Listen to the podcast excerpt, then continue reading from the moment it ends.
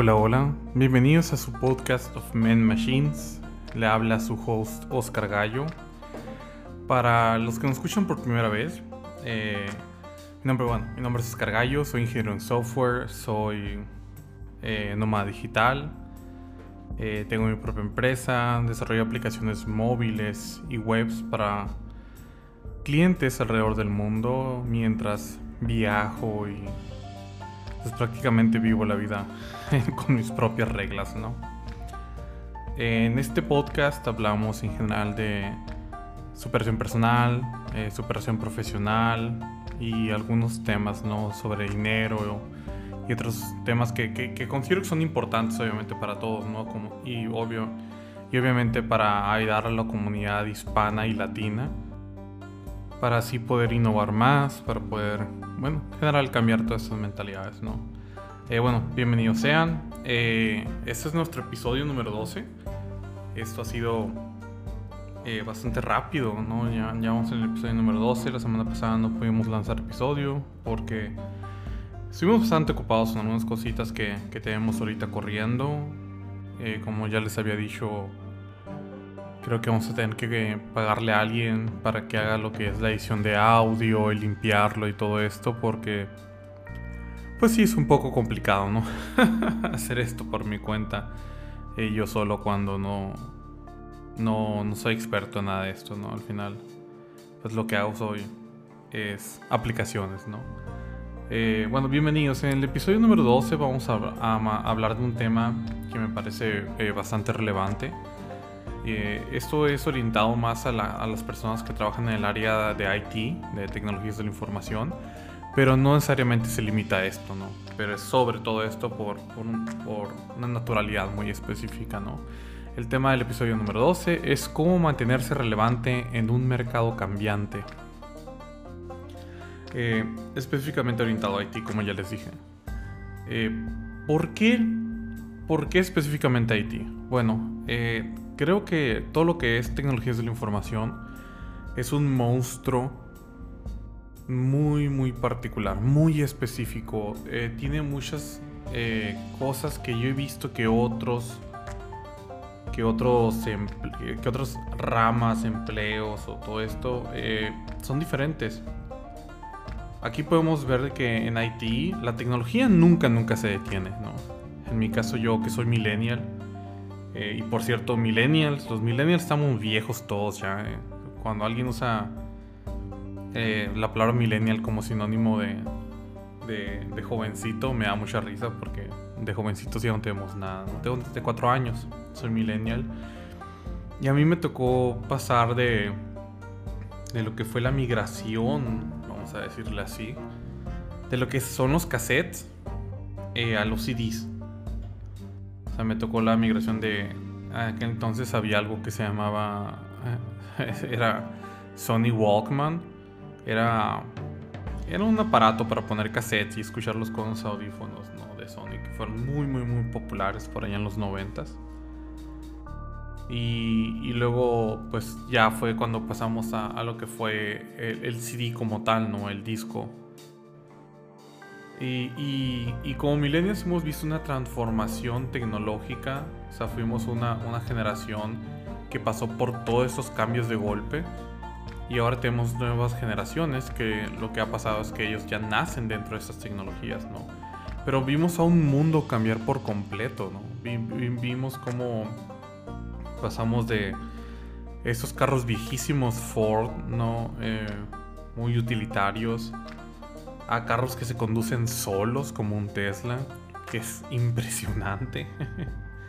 Vimos como de, un disquete. ¿Cuánto era la capacidad de un disquete? Como 1.5 megabytes, no recuerdo, pero era muy baja, ¿no? Pasamos a DVDs, ¿no? Donde podíamos poner 8 gigabytes de información, ¿no? vimos, vimos como todo el mundo en general cambió, ¿no? Y no solo en el área del, hardware, pero en software también, ¿no? Y, y estos cambios no se han detenido, de hecho estos cambios han sido potenciados cada vez más, ¿no? Vemos, vemos como ahora si, si tenemos un celular eh, Google y tenemos Google Assistant, le podemos decir que nos, que nos dé una cita para cortarnos el cabello eh, y, va, y va a hacerlo por sí solo. Mm, ya no, ya no hay ni siquiera intervención humana en este tipo de cosas, ¿no? El, paso, el paso tecnológico ha sido muy, muy, muy grande. Y como humanos a lo mejor se nos está batallando adaptarnos a estos cambios, ¿no? Pero el, área de tecnología tiene eso justamente, ¿no? Es, es, demasiado rápido, es demasiado constante, nunca se detiene, siempre está cambiando, no hay manera de detenerlo. Y por lo mismo es difícil mantenerse relevante, ¿no? O sea, yo conozco muchísimas personas, muchísimas personas que decidieron no mantenerse relevante en esto, ¿no? Que decidieron Ah, no, yo estoy bien con esta tecnología viejita y aburrido y aburrida eh, con este framework del 2001. y pues, ¿cuál es la, la, el impacto de eso? Pues ganar 600 dólares mensuales, ¿no? Prácticamente. Eso es. A veces menos, sinceramente. Cuando dejamos de ser relevantes, dejamos de ser competitivos. Y al dejar de ser competitivos, dejamos de, ser dueños de nuestro propio destino. Porque al final estamos al, margen, ¿no? Al final quien decide nuestro valor no somos nosotros, sino las personas que, que nos van a contratar porque pues no es algo, es algo que no se utiliza tanto, es algo no tan relevante, es algo que cualquier otra persona va a ser por el mismo salario que tuvo o menos, ¿no? Y entramos en un punto en el que... En un ciclo en el que el, único camino es de bajada y no se lo recomiendo a nadie, ¿no? Creo que es algo bastante deprimente. Yo sé que muchas personas van a preferir tener un trabajo sencillo, ganar poco y vivir tranquilos toda su vida. Pero este podcast no es para ellos, ¿no? Aquí lo que queremos es crecer más, obtener más dinero, poder vivir mejor, ¿no? Eh, ser competitivos, especializarnos, generar, ¿no? Lo más que podamos prácticamente. Entonces, bueno, e, e, e, eso es específicamente ¿no? de, lo que yo considero que por qué el área de tecnologías es diferente a todas las demás. Eh, y específicamente por qué no es como los otros, ¿no?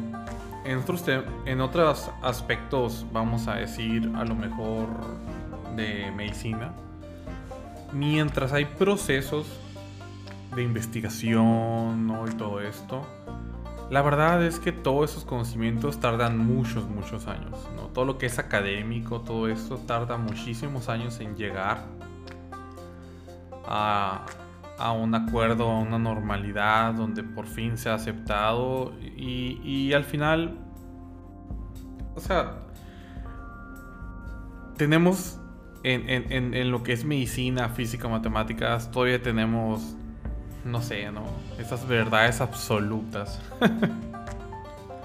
que hemos tenido toda la vida, ¿no? Y que no han cambiado, ¿no? O sea, hay aspectos de la humanidad que obviamente no cambian pero en el área de tecnologías todo cambia, ¿no? O sea, eh, podemos, podemos discutir de que tal vez las bases de ciencias de la computación son exactamente las mismas.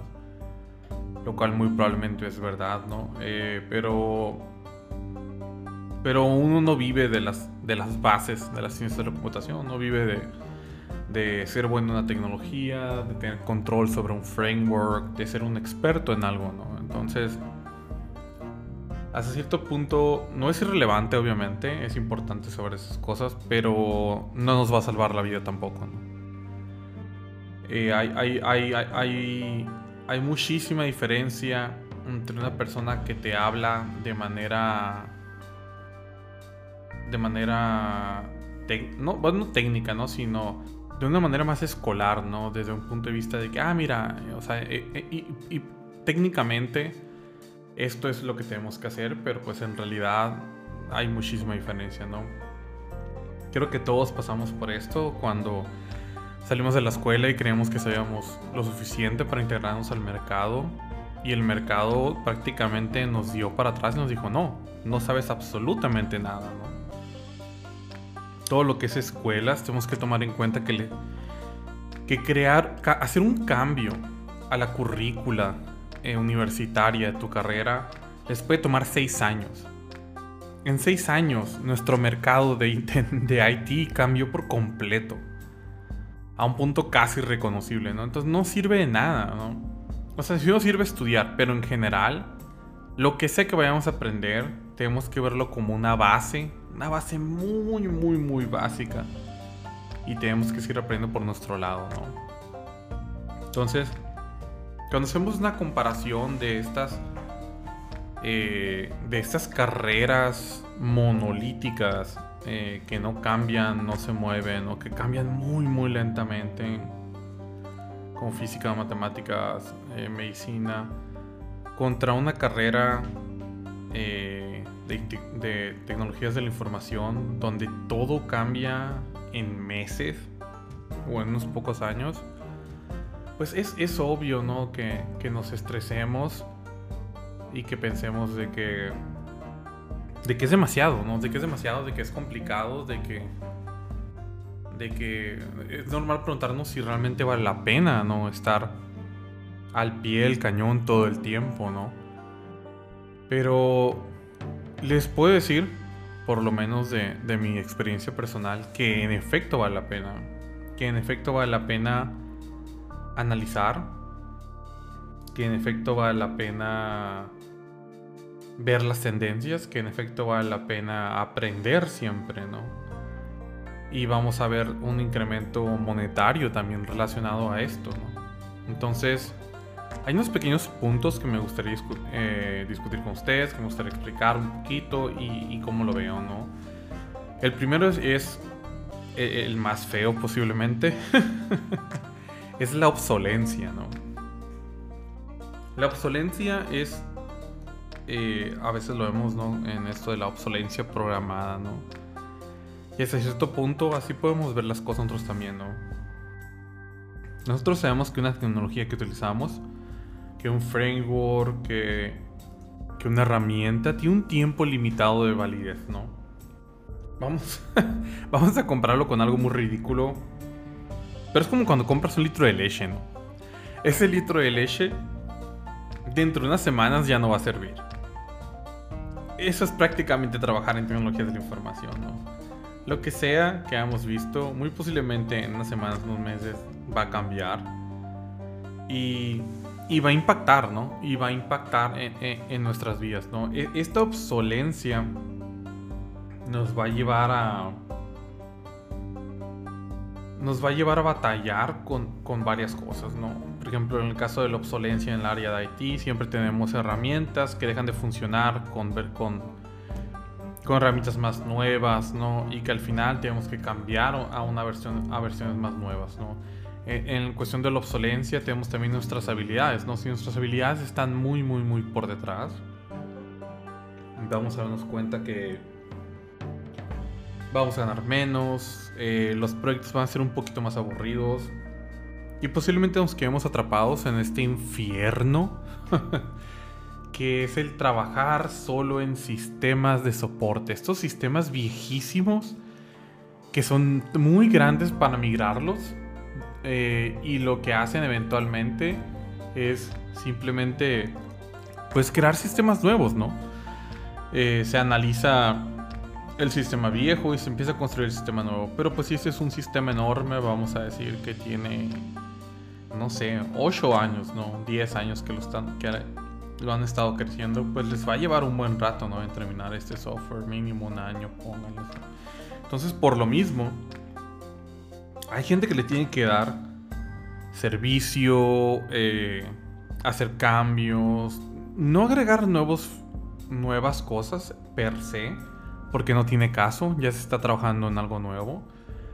Pero en darle soporte, pues, a estos sistemas viejos, ¿no? Eh, y la verdad es que ese trabajo es, es aunque pueda llegar a ser bien remunerado económicamente, mentalmente es horrible. Es un trabajo muy, muy, muy repetitivo. es un trabajo que pues difícilmente te va a apasionar, ¿no? Es un trabajo mmm, que no te va a llenar de una, de una manera personal, ¿no? Y, es entendible, pues, ¿no? Eh, tenemos que mencionar que sí es cierto que se necesitan gente para este tipo de cosas, ¿no? Para lo que es el soporte, para el mantenimiento de sistemas viejos, sí. Se necesitan, tienen que haber. Y va a seguir habiendo gente, ¿no? Pero yo no recomendaría que ustedes sean parte de estas personas, ¿no?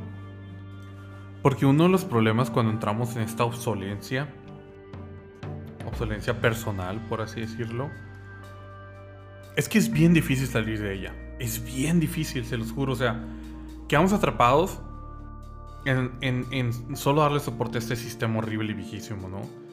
Y cuando queremos probar cosas nuevas, tecnologías nuevas, o sea, cualquier cosa, ¿no? Pues no podemos, no podemos. O sea, e, el, el proyecto está hecho para quedarse así hasta el día que muera. Y si por ejemplo este es un proyecto viejísimo, en un lenguaje antiguo y quieren probar un lenguaje más nuevo, con unas librerías mejores, más nuevas, pues la respuesta es no, simplemente va a ser no. Y entre más tiempo invertimos en estos sistemas viejos y horribles, menos tiempo tenemos para dedicarle a innovación, a cambio, a las cosas nuevas. Esta obsolencia nos va a empujar eh, a no solo a mantenernos obsoletos, pero a, ser cada vez más obsoletos. Tenemos que tomar en cuenta que con, lo mismo que les dije, como la tecnología va tan rápido, cada, cada año de nuestra vida que utilicemos eh, trabajando en estos sistemas obsoletos y viejos, nosotros nos volvemos aún más obsoletos. Porque en realidad esos sistemas no van a existir por siempre, ¿no? O sea, llega un punto en el que son...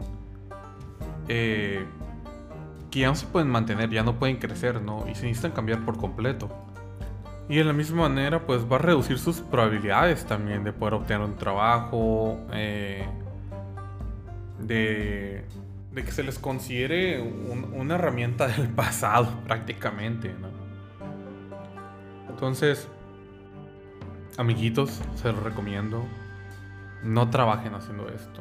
Es, una, es, una, es más que una pérdida de tiempo. Es, eh, ustedes se van a ver afectados negativamente por un mercado voraz que quiere cosas nuevas, que quiere innovación, que quiere cambios y ustedes atorados esperando eh, que esta tecnología viejísima los deje hacer algo nuevo. No, no tiene caso. La verdad es que de manera personal creo yo que no vale la pena. Y, y, si están en un punto de sus vidas en el que este es el caso, yo les recomendaría enormemente que busquen un trabajo nuevo.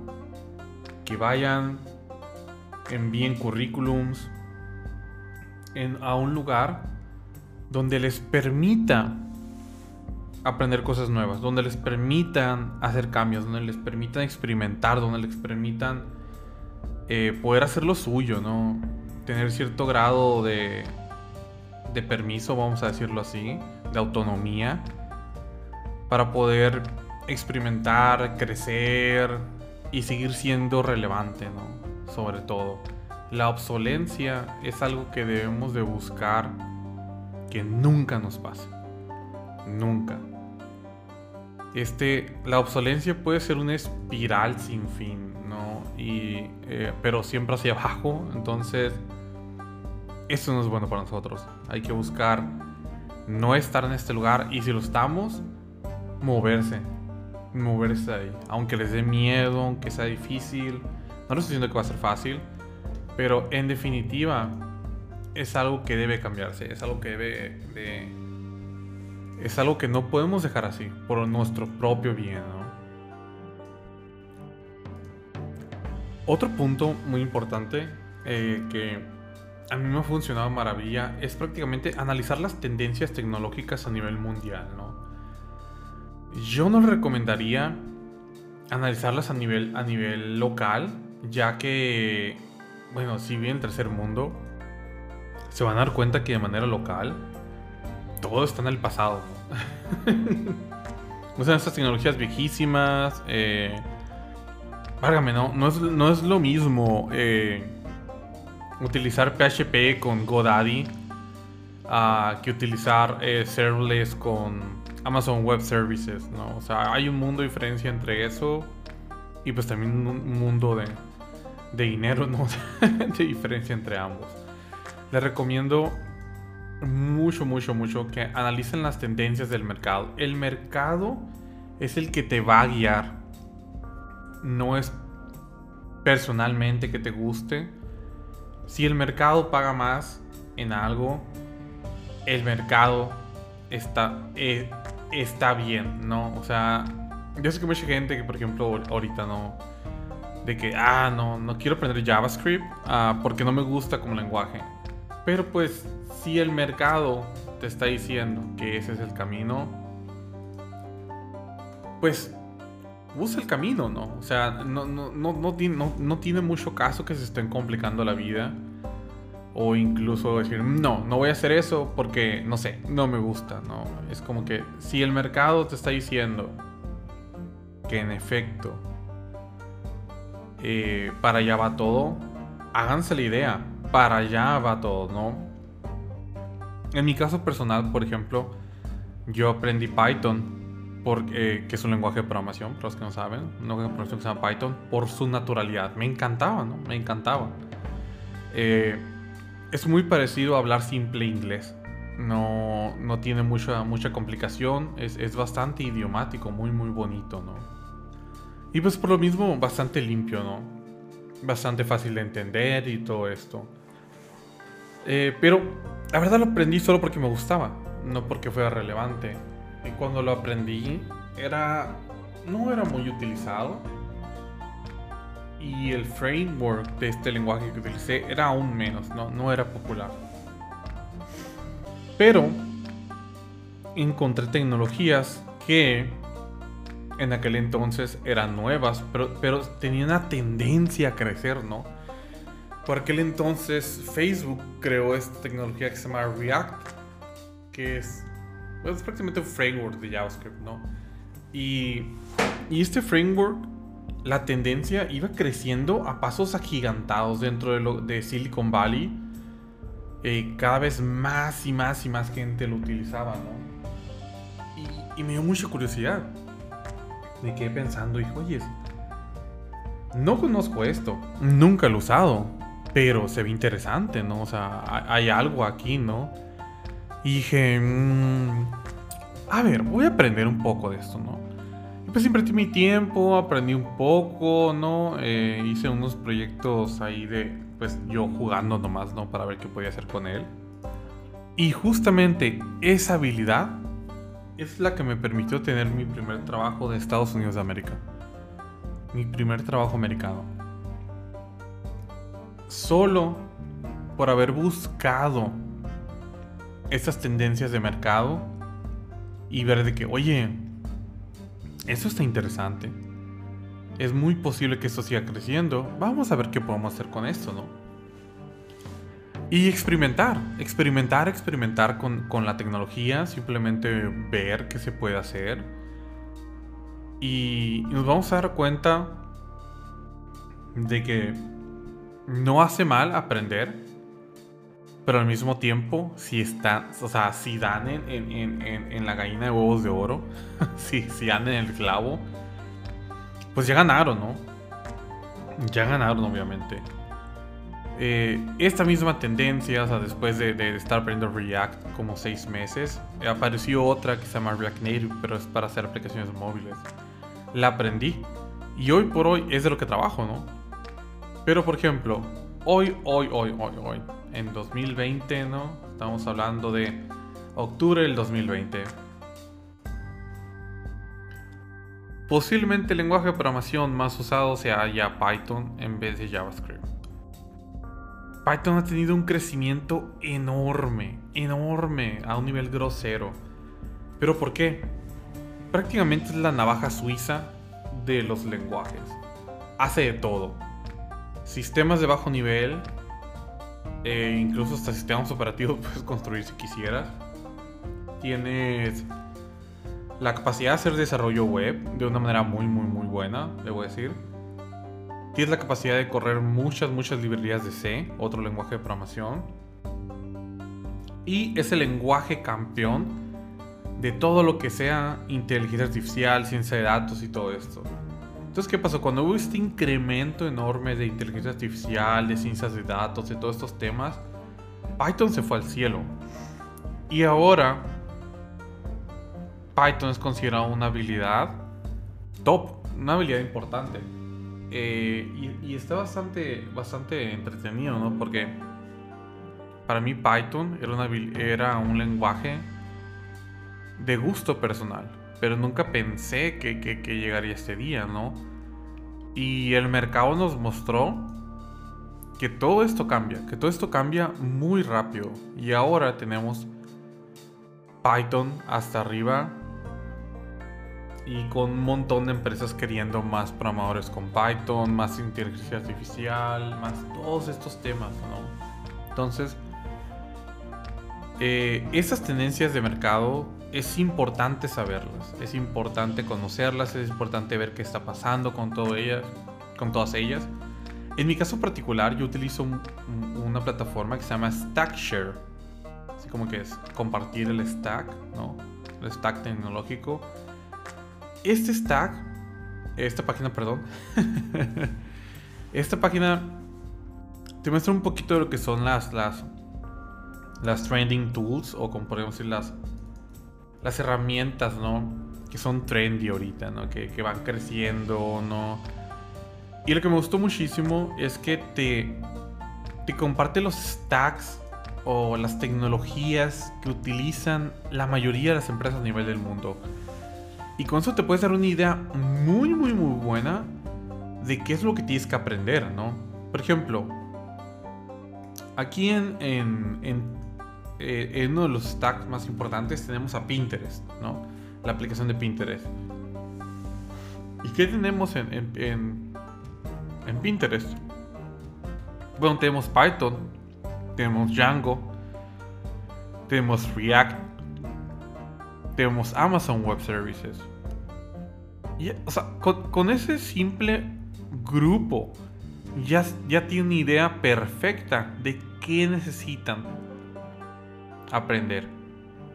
Y esas tecnologías son realmente se repiten en la mayoría de las empresas importantes, en la mayoría de las empresas eh, top a nivel mundial, ¿no? Por ejemplo en Uber, ¿no? Que es, pues obviamente la tecnología se llama Uber Technologies. ¿Qué tenemos? Tenemos Python, tenemos Node, tenemos React, tenemos MongoDB, tenemos Amazon Web Services. ¿Se dan cuenta cómo volvimos a repetir Python, eh, React y Amazon Web Services. Como les decía, este, este, estas, estas tecnologías, estos frameworks, todo esto, se van a seguir repitiendo, se van a seguir repitiendo y la idea es que obtengamos estas habilidades y veamos cómo cambian para así tener más oportunidades en, este, mercado. Otro ejemplo, tenemos Airbnb. ¿Qué es lo que utiliza Airbnb? JavaScript, React, Amazon Web Services. Si se fijan, es, es muy muy parecido a lo que se usa en Uber, es muy parecido a lo que se usa en Pinterest.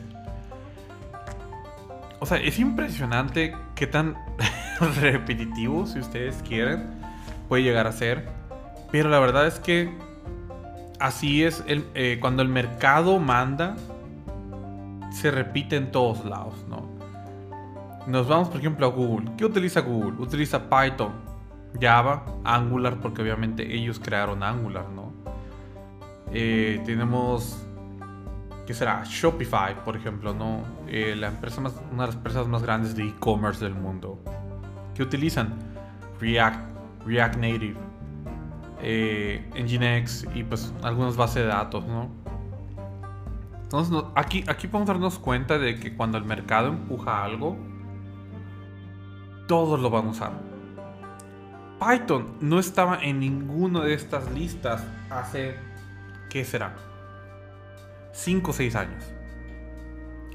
Era muy, muy...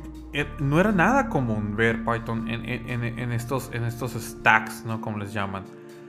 No era, no era usado, no era popular. Hace 5 años Ruby estaba en todo esto.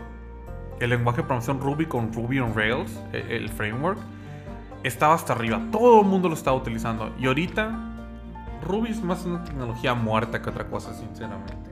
Sea, no niego que, que hayan empresas que lo sigan usando porque siempre va a haber, ¿no?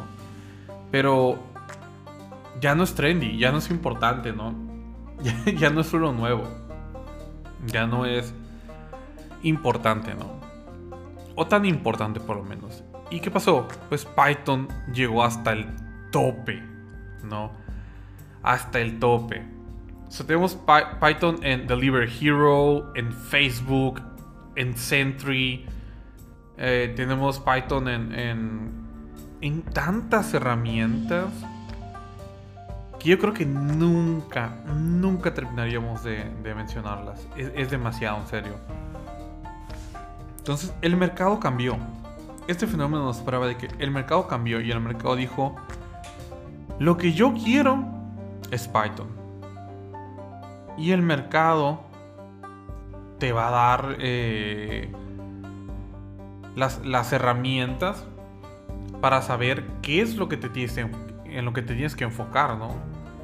Es importante saber saber este tipo de cosas. No, no es simplemente buscar adivinar, sino que debemos de saber hacia dónde va, ¿no? Obviamente no somos adivinos. No, nunca vamos a, a estar 100% seguros a lo mejor hay alguna tecnología que ahora sí está como el rey y pum, en año llega un nuevo rey y adiós el antiguo rey y nadie se lo acorda del, del, rey, del, rey anterior, ¿no? Va a pasar, es normal, pero eso nos debe tener a estar hasta el tope de nuestras capacidades, estar hasta arriba sobre qué vamos a aprender, ¿no?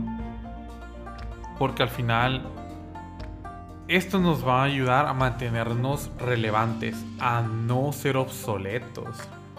Lo cual es más es el punto entero de este episodio, ¿no? Tenemos que mantenernos como punta de lanza siempre, bien bien afilados. Yo les recomiendo que vayan a ver Stackshare.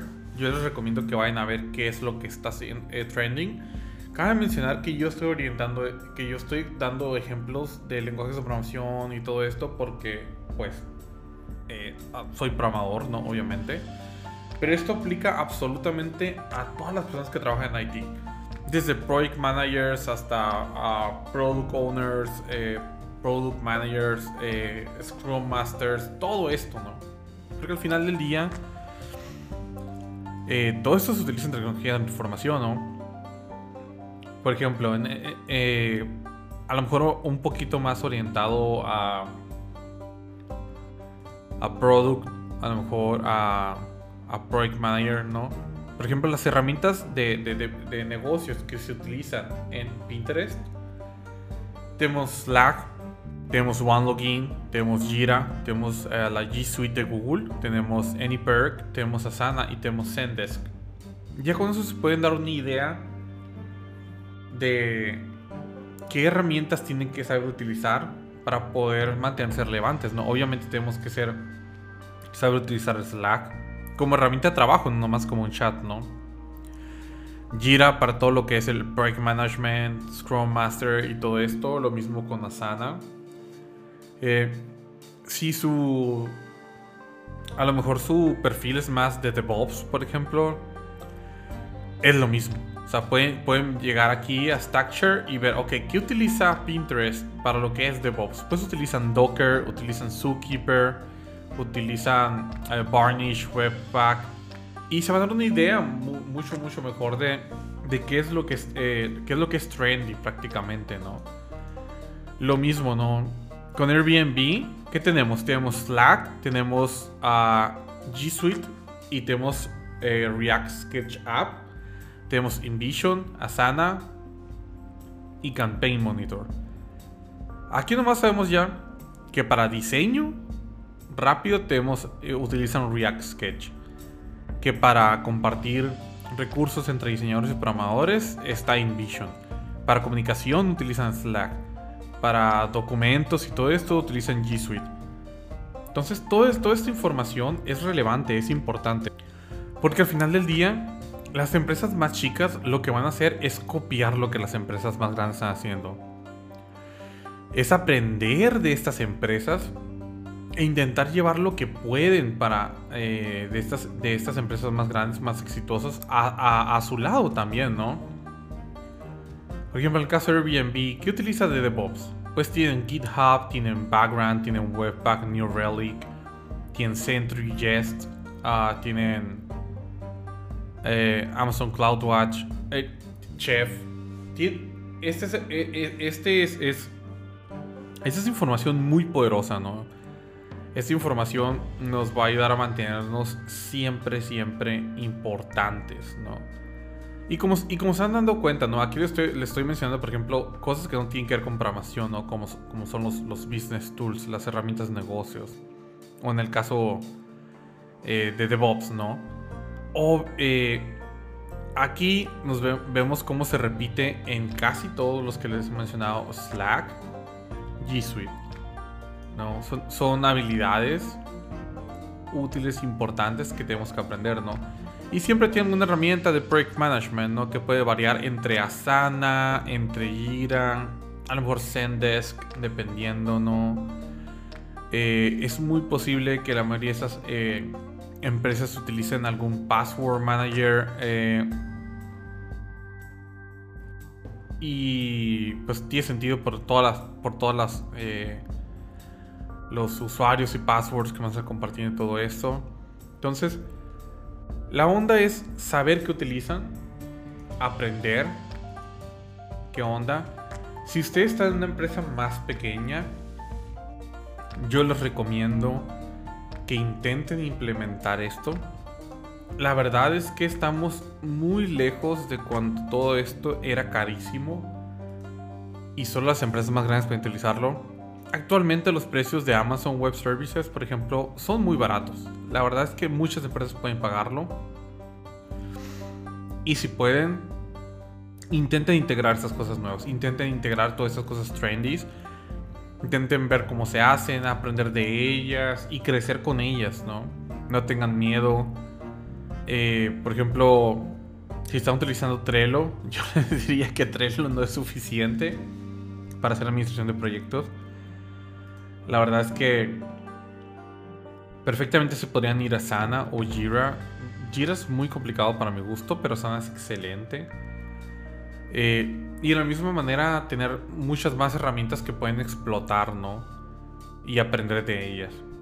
Entonces, bueno, eh, les voy a poner la paginita ahí en la descripción del podcast, eh, stackshare.io, stackshare.io para que se echen una vuelta, para que más o menos aprendan y vean qué son, eh, cuáles son las tecnologías. Las tecnologías, herramientas, lenguajes y todo esto relevantes hoy por hoy en la mayoría de las empresas para que para que puedan aprender, ¿no? Y este es, es el siguiente punto, de hecho. Y me parece muy, muy, muy, muy importante que es estudiar. Les guste o no, amiguitos, en esto de la tecnología nunca vamos a dejar de estudiar. Siempre vamos a estudiar, no importa qué pase. Hasta el día que nos retiremos o lo que sea que pase antes, vamos a tener que seguir estudiando. Vamos a tener que seguir aprendiendo. No tengan miedo no tengan miedo de invertir en ustedes. No tengan miedo en pagar cursos. No tengan miedo en pagar eh, páginas online donde puedan aprender cosas nuevas, de pagar mentores o lo que sea que necesiten. No tengan miedo. Al final esas inversiones valen la pena y nunca, nunca, nunca vamos a terminar de estudiar. Yo diario, mínimo, mínimo, uso una hora de mi vida para aprender algo nuevo. Que, que no. Que no sé cómo hacerlo, ¿no? Si puedo, incluso dos horas, ¿no? Aparte de mi trabajo, de hacer el podcast, de todo esto, me lleva un buen rato, ¿no? Entonces, la verdad, la verdad, nunca vamos a, tenerlos. nunca vamos a poder dejar de estudiar. Háganse la idea. Y esto no es malo, esto por el contrario, esto es algo muy, muy bueno. Esto es algo que nos va a mantener mentalmente activos nos va a ayudar a ser relevantes, nos va a ayudar a ganar más dinero, nos va a ayudar a poder compartir nuestro conocimiento con otras personas que a lo mejor no, no, dieron el tiempo o que no tienen dinero o lo que sea, ¿no? Para poder hacer todo esto. Entonces, yo les recomiendo que si, que si encuentran una página de cursos, cualquier cosa donde vean que su nicho de mercado está bien plasmado, páguenla. Páguenla. En mi caso yo pago Egghead y pago Skillshare. Ni uno de los dos me están pagando nada por, por decirles esto. Yo pago por ellas porque aprendo muchísimo de ellos, ¿no? De hecho, aprendí muchísimo React, React Native, JavaScript, CSS avanzado, muchísimas cosas de parte de estas páginas. Y de la misma manera, ustedes van a tener que hacer lo mismo, van a tener que seguir aprendiendo. Comiencen a crear hábitos de estudio, háganse la idea de que estudiar en esto de, del ambiente de tecnologías es tan, importante como respirar. no podemos ser, no podemos seguir activos sin seguir estudiando. Si no queremos ser eh, terminar obsoletos, tenemos que estudiar.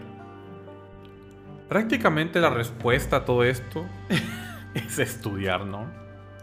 Si les pudiera resumir este capítulo entero, sería estudien.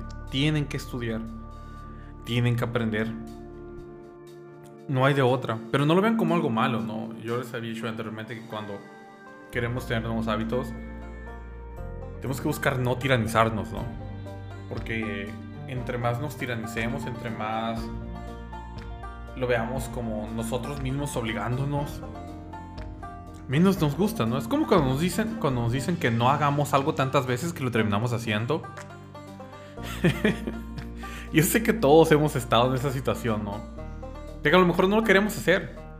Pero nos dijeron tantas veces que no, que lo terminamos haciendo, ¿no? Más o menos esa capacidad de dar la contra, ¿no? Eh, para no caer en eso, tenemos que buscar la manera de no tiranizarnos, tenemos que buscar la manera de, no obligarnos. Yo les recomendaría que primero buscaran un tema que les guste muchísimo, algo que les apasione enormemente dentro de su trabajo, y empiecen con eso. Y yo sé que a lo mejor van a decir, ah, mira, es que yo no tengo tiempo para, eh, para, para estudiar una hora diaria. No, no, no. Miren, siempre hay tiempo. Eh, yo sé que, que personas muy ocupadas, yo, yo, me considero dentro de una de ellas también. Siempre tengo que estar haciendo muchísimas cosas al mismo tiempo. Pero siempre podemos buscar maneras, ¿no? Esa media hora que gastamos en Instagram o en Facebook viendo lo que compartió la tía ahí o o, o, todas estas personas hermosas que hay en Instagram, perfectas, ¿no? Es mejor que utilicemos esa media hora en invertir en nosotros mismos, que estudiemos, que aprendamos algo. Y, y, no le estoy diciendo que sea una hora como yo. La verdad es que una hora está un poquito excesivo, pero es, es, es mi estándar, ¿no? Lo que yo quiero mantener. Pero yo les diría, si usan 20 minutos diarios de, de, su, de su vida en aprender algo nuevo, en, alguna herramienta nueva, en aprender algo que está de tendencia, la verdad es que va a valer la pena. Va a valer la pena completamente. Y, como les digo, yo les recomendaría que primero buscaran un tema muy específico que a ustedes les guste, que les apasione, que les encante, ¿no? Y en base a ese tema, eh, extiéndanse un poquito más, un poquito más, o vayan más profundo en ese tema, ¿no? Por ejemplo, en mi caso yo era muy malo en CSS que es, eh, no es un lenguaje per se, pero se utiliza para que las páginas sean bonitas, ¿no? Prácticamente, ¿no? es como el maquillaje de las páginas web. Y, y, era muy malo, muy malo en CSS. Entonces empecé con un curso básico. Luego me fui a unos cursos más intermedios, más avanzados. Y ya ahorita estoy muy, muy metido en, lo que es CSS avanzado y, eso ni siquiera fue porque me apasionaba, fue porque odiaba no poder hacer lo que yo quería, ¿no? O sea, odiaba que un diseñador me diera algo y yo no poder hacerlo en, en, la página, ¿no? Era como que me enojaba, ¿no? Y me decía, ¿cómo es posible que no pueda hacer esto, ¿no? me daban el orgullo, ¿no? Ah, dicen que ser orgulloso es malo, pero a mí me ha servido para aprender cosas nuevas.